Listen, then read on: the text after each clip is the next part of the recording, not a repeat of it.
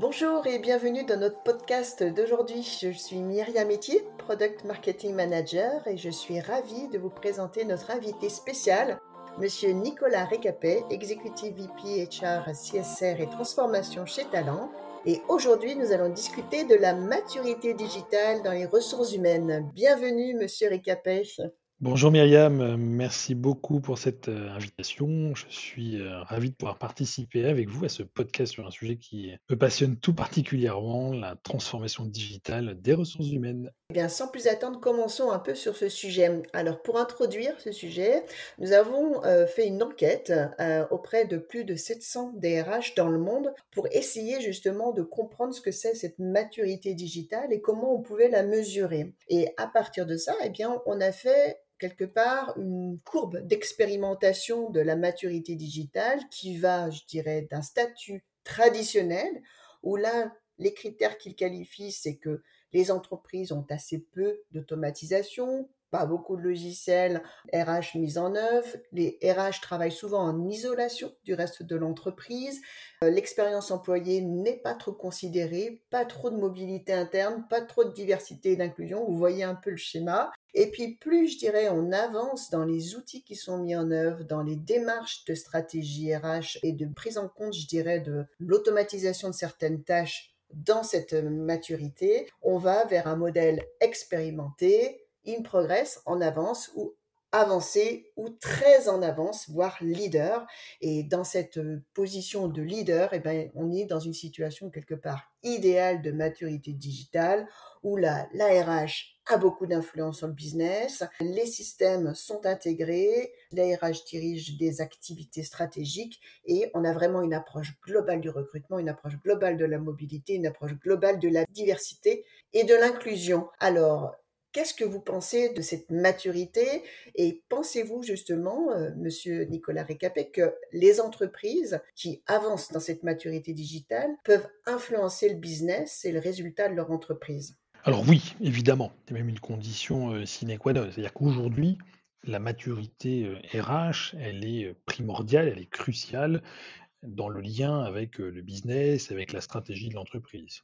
Et si ce n'est pas le cas, c'est à mon sens qu'il y a quelque chose de, manquant, de défaillant dans l'organisation de, l'entreprise. Pourquoi? Parce qu'on le voit aujourd'hui hein, très clairement, la, RH, les ressources humaines, c'est un, un, asset, c'est un actif extrêmement important, voire le plus important euh, au sein d'une organisation, d'une entreprise. Et donc ne pas œuvrer avec euh, cette euh, composante-là, en général, amène l'entreprise au déclin. Et le digital, aujourd'hui, est une des composantes de cette maturité RH. On ne peut envisager aujourd'hui une maturité RH sans digital. C'est intégré dans notre quotidien, dans notre vie courante. Et donc, si on n'intègre pas cette vision digitale dans notre maturité RH, là aussi, il manque quelque chose d'extrêmement important, de primordial dans les ressources humaines, donc dans, l'entreprise.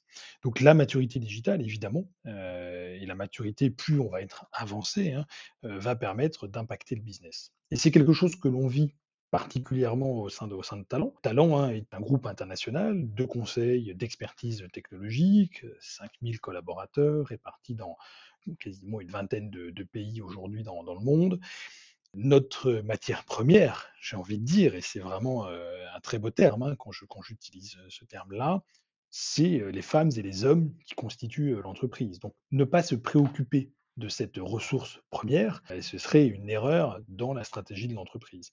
Donc en particulier pour, nous, cette maturité RH, elle est extrêmement importante. Alors c'est intéressant effectivement l'enquête que, vous avez pu mener pour voir où on se positionne effectivement en termes de maturité je, pense qu'on ne peut jamais être à 100% en termes de, maturité, en particulier de maturité digitale. Et dans le modèle de maturité, aujourd'hui, en fonction des périmètres des ressources humaines, parce qu'encore une fois, il y a énormément de processus, énormément de, fonctions différentes dans, la RH, hein, quand on va du recrutement jusqu'à derrière le départ hein, potentiel du, collaborateur, il y a beaucoup de processus. Aujourd'hui, Talent va se positionner plutôt dans les niveaux advance, voire leader sur, sur certains sujets, et dans d'autres, plutôt dans, dans, le in progress.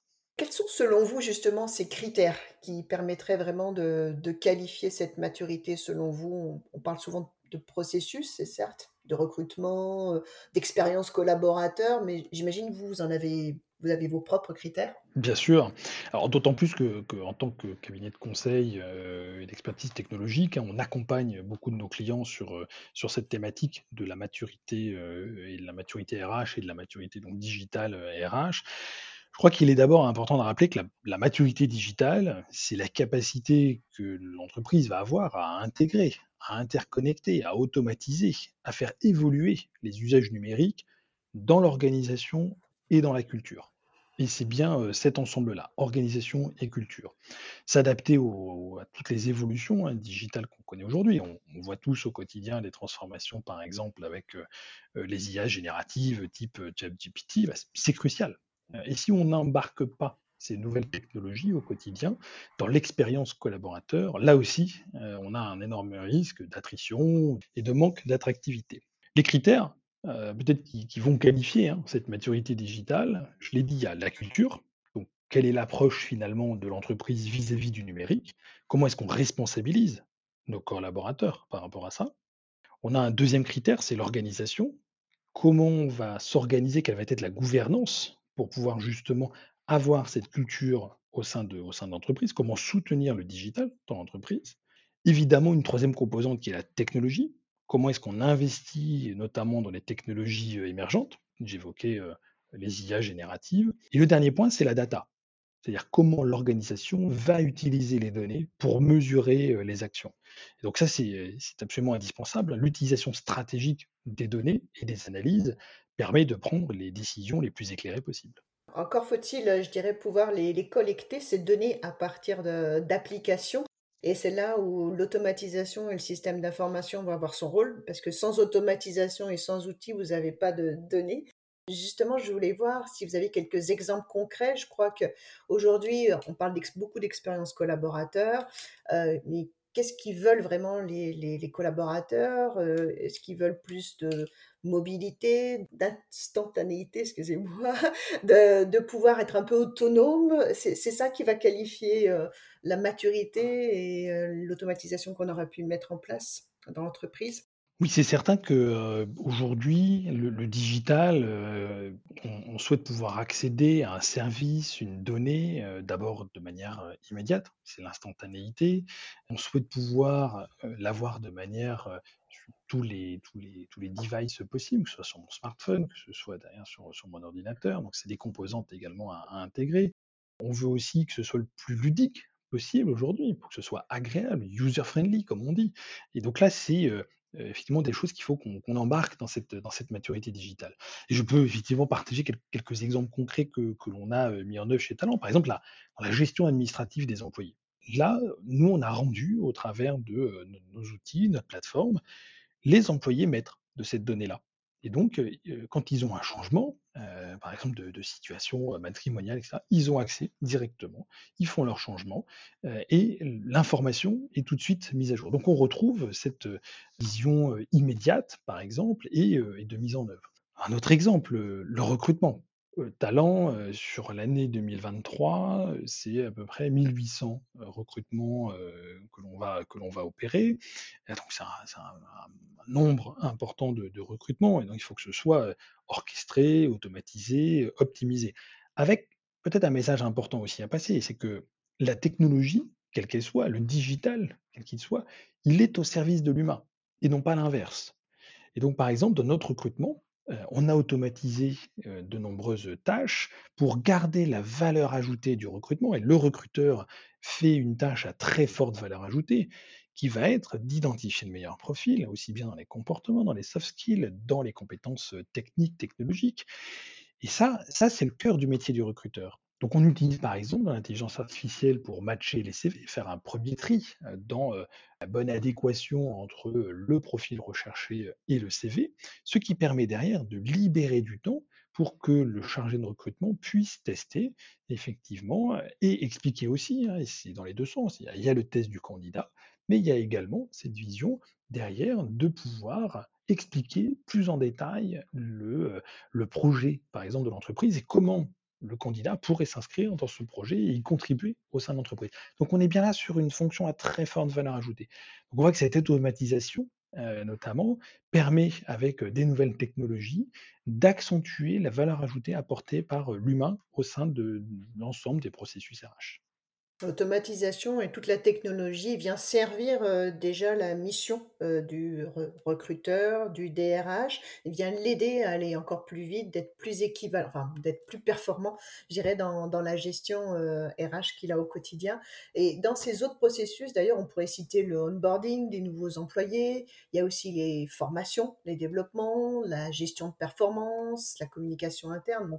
Beaucoup de processus qui peuvent rentrer dans ce système, heu, d'information euh, qu'on peut automatiser, qu'on peut faire maturer en termes de, digitalisation. Bon, ça fait beaucoup du coup de processus et j'imagine qu'à un moment donné, quand on arrive à, avoir un peu cette roadmap excellente, hein, je dirais, où on a tout ce qu'il nous faut sur tous les processus RH, quelles difficultés on peut rencontrer? Parce que je crois que justement, il me semble qu'il y a quelque chose qui est un peu complexe, c'est l'interconnexion, il me semble, Nicolas. Bien sûr. Et, vous, vous, évoquez Myriam, effectivement, la, partie formation, hein, formation, développement des compétences.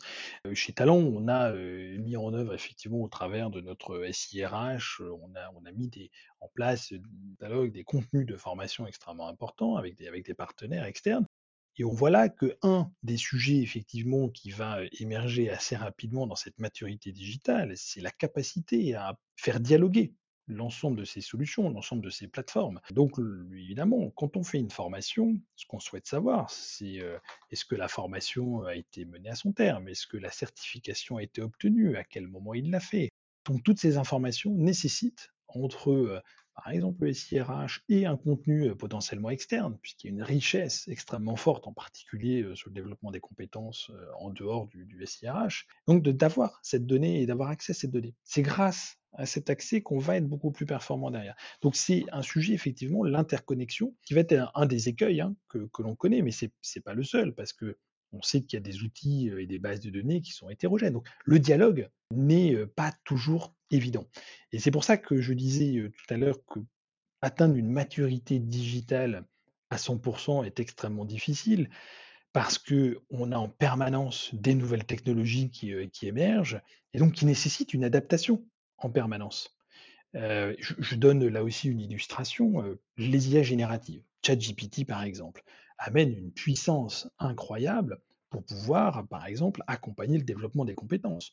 Vous pouvez demander aujourd'hui à ChatGPT d'intégrer une compétence et en fait de faire le sparring partner, le coach. Et donc, il va vous interroger pour voir si vous avez bien acquis. Donc, on peut l'utiliser là-dessus. En interne chez Talent, par exemple, nous avons mis en place de l'IA générative pour pouvoir gérer la gestion de nos compétences. Et donc, grâce automatiquement, notre, intelligence artificielle, sur la base des, des, CV de nos collaborateurs, identifie toutes les compétences. Et quand je recherche une compétence parmi les 5000 collaborateurs de l'entreprise, j'interroge de manière très précise, dans une phrase que je pose à ChatGPT en interne, et je lui dis, voilà, donne-moi le ou les meilleurs collaborateurs pour répondre à ce besoin-là. Et il le fait. Et donc là, on voit bien que c'est vraiment un outil extrêmement puissant qui permet d'accentuer la maturité digitale. Mais là, encore une fois, c'est un cycle continu avec une adaptation permanente. Oui, et puis toutes les entreprises ne peuvent pas peut-être mettre en place, même si c'est assez démocratisé, il faut trouver les use cases, il faut être accompagné, il faut voilà pour utiliser ChatGPT ou d'autres outils. Et, on, et quels conseils on pourrait donner quelque part aux DRH qui nous écoutent pour commencer? Pour commencer à gagner des degrés de maturité digitale, je dirais à progresser. Je pense qu'on peut le faire pas à pas. On n'est pas obligé de tout faire d'un coup. Ou alors peut-être qu'il faut faire tout d'un coup. Entre autres, si je donnais l'exemple de Cégide, on a, on a plutôt une accélération très importante de la transfo digitale pendu entre autres à, des acquisitions euh, externes, à une volonté de doubler notre chiffre d'affaires tous les quatre ans. Et donc, on doit aller extrêmement vite dans, la mise en place de, tous ces processus et que la vitesse fait que globalement, on arrive au succès dans cette transformation et on arrive au succès dans de gains de degré de maturité digitale. Qu'est-ce que vous pourriez dire là-dessus en tant que conseil auprès des DRH justement pour commencer à mettre euh, le pied à l'étrier? J'abonde complètement dans, l'exemple euh, que, vous donnez, puisque effectivement, alors la croissance externe va être également un sujet que, l'on connaît bien chez Talent. Hein, euh, on a 12 nouvelles sociétés qui ont intégré le groupe durant les, les, cinq dernières années.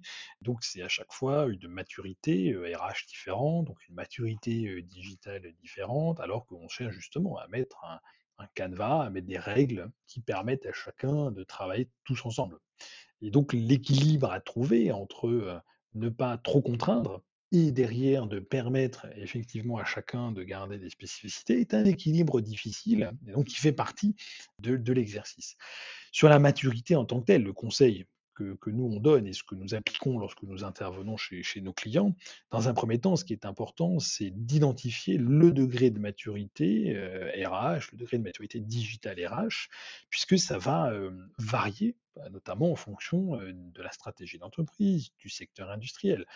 Je l'expliquais tout à l'heure, à talent, en titre d'illustration, nous, notre métier de la prestation intellectuelle, si on n'avait pas investi très fortement sur le développement des compétences, par exemple, et le talent management, puisque c'est notre, encore une fois, notre ressource première, on passerait à côté de, quelque chose et probablement qu'on on ne pourrait pas fonctionner. Donc c'est important d'identifier les enjeux stratégiques, d'identifier comment est-ce qu'ils sont adressés en termes de maturité RH et de digital RH, et ensuite de pouvoir personnaliser sur chacun de ces processus-là en fonction du besoin. Et il y a un écueil majeur dans lequel il ne faut pas tomber, c'est de vouloir tout embrasser trop vite.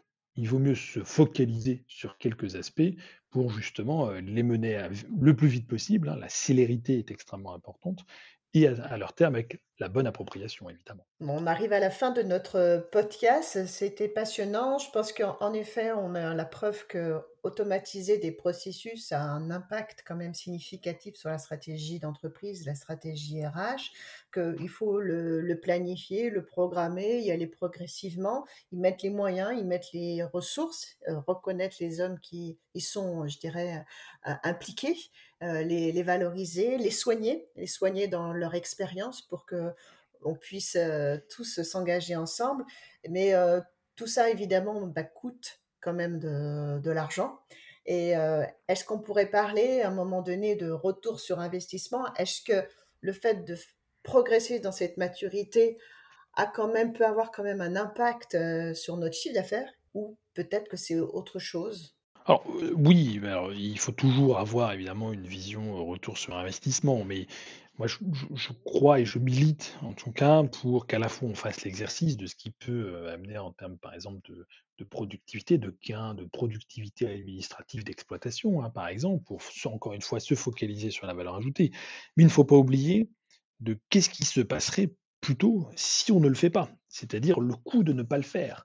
Et ça, c'est le plus grand risque, parce que quand euh, votre compétition développe des outils euh, digitaux, par exemple, extrêmement puissants, qui vont amener une vraie expérience collaborateur très riche.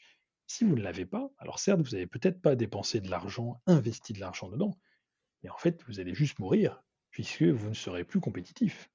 Donc c'est aussi au travers de ce biais-là qu'il faut aborder ce type-là de projet, à mon sens. Ben, merci pour tous ces éclairages euh, passionnants sur la maturité digitale des ressources humaines. Il est clair que la transformation digitale euh, des RH joue un rôle important, un rôle clé dans la stratégie d'entreprise et un réel impact business. Alors nous, Cégide, on est éditeur de logiciels avec euh, une solution qui s'appelle Cégide Talentsoft et Digital Recruiters ainsi que Quitifit qui couvre l'ensemble de ces processus dont on a parlé. Je dirais de du recrutement au onboarding, la gestion de la performance, la gestion des compétences, euh, tout ce qui sera aussi learning et évidemment efficacité et automatisation de la gestion administrative. Nous avons été très heureux d'animer ce, podcast. Merci beaucoup Nicolas. Euh, j'espère que vous avez euh, apprécié cet échange et puis on vous dit à bientôt. Merci beaucoup. À bientôt.